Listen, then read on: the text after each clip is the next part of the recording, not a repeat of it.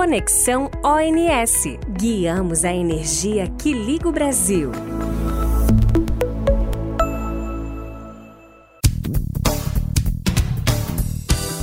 Olá, pessoal. Está começando mais um Conexão ONS.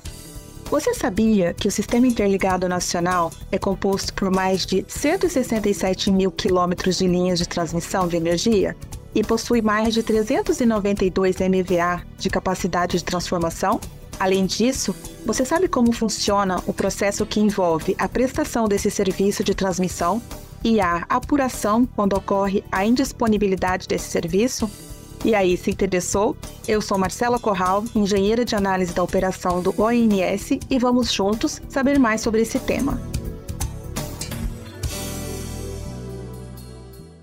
Hoje falaremos sobre a importância do processo de apuração da transmissão e o papel do ONS nesse processo.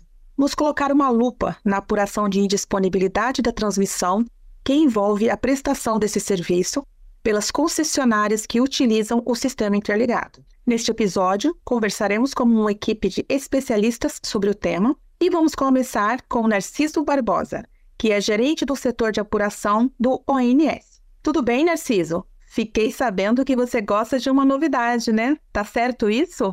Tudo bem, Marcela Corral. Sim, por isso estou muito animado pelo convite para participar desse episódio do Conexão ONS. Que bom! Ficamos felizes com a sua participação. Vamos lá, então. Sobre o tema, você poderia nos dizer qual é a importância do processo de apuração de indisponibilidade para o setor elétrico no Brasil? Claro, Marcela.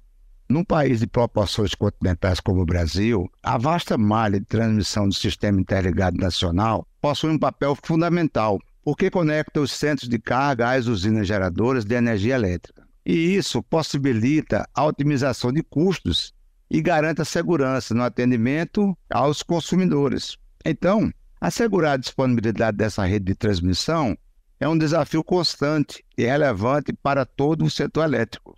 E Narciso, qual estrutura existente no ONS para realizar esse processo? Ah, legal. Boa pergunta essa sua que você fez agora, que nos dá a oportunidade de deixar um pouco mais claro né, como funciona toda a nossa estrutura. A partir de 2019, né, a diretoria de operação do ONS ela deu uma reestruturada né, na gerência de forma a atender melhor aos agentes. Então, a sua pergunta é oportuna e eu tenho orgulho de dizer que somos uma equipe bem diversificada, respeitando o que foi estabelecido pela nossa diretoria. Realizamos essa atividade por meio de uma equipe nacional de engenheiros e engenheiras que estão distribuídas nas quatro localidades do país em que o ONS tem escritório: Brasília, Florianópolis, Recife e Rio de Janeiro, que é onde eu estou sediado enquanto gerente. Opa, muito bom, Narciso. Obrigada. Foi um prazer ter você aqui conosco, compartilhando seus conhecimentos. Bom, pessoal, com uma equipe tanto quanto diversificada, vamos dar um giro pelo Brasil. Vou chamar para a roda de conversa agora o nosso colega Brito, que é engenheiro de análise da operação e está conosco desde a formação da empresa. Então, seja muito bem-vindo, Brito. Continuando sobre o tema, você poderia nos falar um pouco sobre como é estabelecida e o que compõe a apuração de indisponibilidade da transmissão? Olá, Marcela. Bem, o processo de apuração de indisponibilidades, cancelamentos e restrições de capacidade operativa compõe a avaliação da qualidade do serviço público de transmissão de energia elétrica, que é estabelecido pela agência reguladora ANEEL Entendido, Brito. E conta pra gente, qual que é a atribuição do ONS no processo de apuração?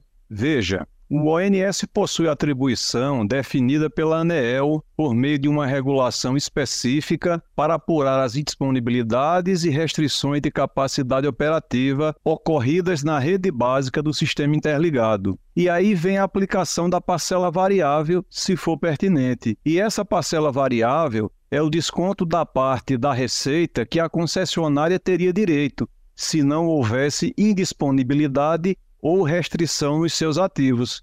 Muito bem. Poderia nos falar quais são os documentos utilizados para apuração dessas indisponibilidades?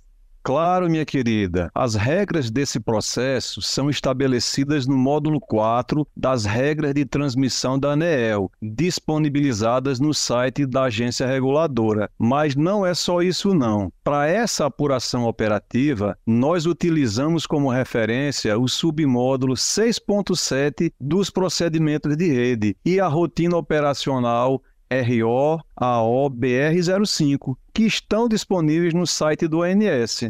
Brito, então é importante destacarmos que os agentes têm um papel fundamental nesse processo de apuração, certo? Perfeito, Marcela. Os agentes participam da elaboração e das revisões destes documentos utilizados no dia a dia da apuração. Muito interessante, Brito. Obrigado por sua participação aqui conosco. Agora, vou chamar mais um colega da gerência de apuração do ANS, o engenheiro Antônio, falando diretamente de Brasília. Seja muito bem-vindo, Antônio. Sobre o tema, explica pra gente. Como é que a equipe de apuração do ANS realiza esse processo? Olá, Marcela. Falo de Brasília, mas sou baiano, do interior da Bahia. Voltando à sua pergunta, o INS analisa os desligamentos e restrições ocorridos na rede básica do Sistema Interligado Nacional de forma diária, e disponibiliza as informações para a consistência dos agentes por meio de um sistema operacional específico, chamado SATRA. E então, no SATRA, os agentes apresentam suas considerações e evidências que são analisadas pelo ONS, conforme regulamentação vigente estabelecida pela ANEL. E aí, a apuração ocorre mensalmente em dois momentos. No primeiro momento, ocorre a apuração técnica, que é a análise das indisponibilidades e restrições realizada pela equipe de apuração do NS, e em um segundo momento ocorre a apuração financeira, onde as indisponibilidades e as restrições são contabilizadas na apuração mensal de serviços e encargos da transmissão. Finalmente, ocorrem os respectivos descontos na receita referente às indisponibilidades e restrições verificadas no sistema interligado. Muito bem, Antônio, ficou entendido. Muito obrigada por sua participação e contribuições. E agora, vamos seguir falando de uma novidade que vem por aí. Um curso que foi preparado pela equipe de apuração do INS para apoiar na divulgação desse processo tão específico e importante para o setor elétrico. Para isso, vamos convidar a engenheira de análise da operação do INS, Marcela Thaís. Marcela, tudo bem? Fala de onde? Olá, Xará, tudo bem? Eu sou carioca, com família pernambucana e falo daqui do Rio de Janeiro mesmo. É muito bom poder estar aqui usando uma ferramenta tão jovem e descolada como o podcast para falar de um processo que não é novo, já tem mais de 15 anos, mas tem bastante detalhe e está cada vez recebendo mais agentes atuantes. Ah, e sobre o lançamento desse curso, poderíamos falar mais? Claro, com o maior prazer. Então, o curso tem o objetivo de ser um instrumento de treinamento e melhor entendimento do processo de apuração de disponibilidades e restrições operativas. Mas então, qualquer um pode fazer esse curso? Sim, pode sim. Esse curso foi separado em módulos que podem ser vistos individualmente, dependendo do nível de detalhe que a pessoa tiver interessada. No módulo 1, que é o mais básico, é feita uma introdução à gestão da transmissão no Brasil. Nos demais módulos são aprofundados os conhecimentos da regulação vigente em 2023 sobre a qualidade da prestação de serviços de transmissão, até uma visão mais prática para o agente que vai realizar essa atividade rotineiramente. Muito legal. Muito obrigada, Marcelo, pela sua participação e por compartilhar os seus conhecimentos. Bom, pessoal, lembramos então que o curso de apuração da transmissão está disponível no Sintegre, na área de conhecimento. Corre lá para conferir. Por aqui, encerramos mais um episódio do Conexão ONS. Esperamos que tenham gostado. Até mais!